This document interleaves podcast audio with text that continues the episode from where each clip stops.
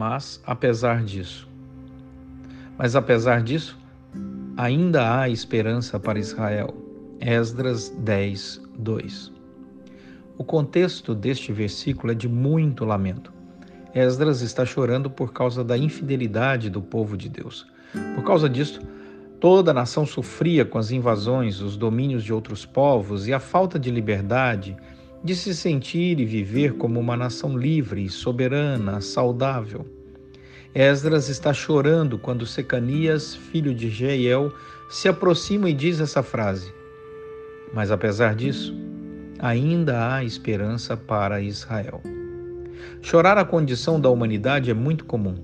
Basta ter um pouquinho de senso crítico, de amor ao próximo, de percepção das oportunidades e recursos que o mundo tem para ser mais justo, limpo, seguro, com boas oportunidades para todos e muito mais. Esdras conhecia o potencial de Israel, sabia que aquela nação tinha tudo para ser uma grande nação, principalmente aquela nação era especial aos olhos de Deus. O choro de Esdras é o choro de quem percebe a oportunidade perdida, de quem vê a beleza e o potencial mesmo em meio ao caos.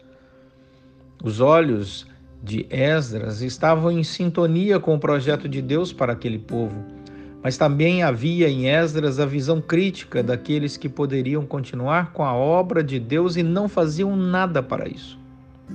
Mas a palavra de Secanias é de ânimo. Ele sabia que o povo precisaria de muito mais que uma simples palavra, eles precisavam de Deus. Quando encontramos pessoas que estão cansadas de esperar uma mudança positiva em suas vidas, ou quando pensamos em pessoas que, mesmo desfrutando de um ambiente de prosperidade e nada mais lhes é necessário, ainda assim estão repletos de carências, então sabemos como Secanias sabia que a única solução é Deus. Secanias conversa com Esdras com palavras de ânimo, de projeto, de futuro e de vitória.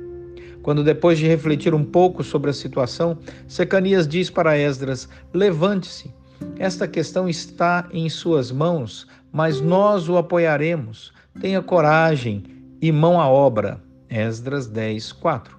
O resultado dessa palavra de ânimo?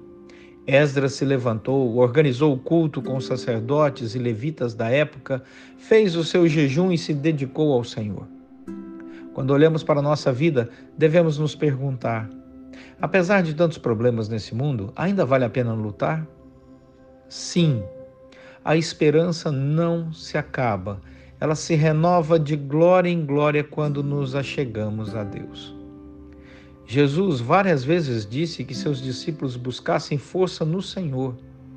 Deus é o dono do ouro e da prata. Jesus nos convida hoje a depositar todos os nossos problemas diante dele em oração.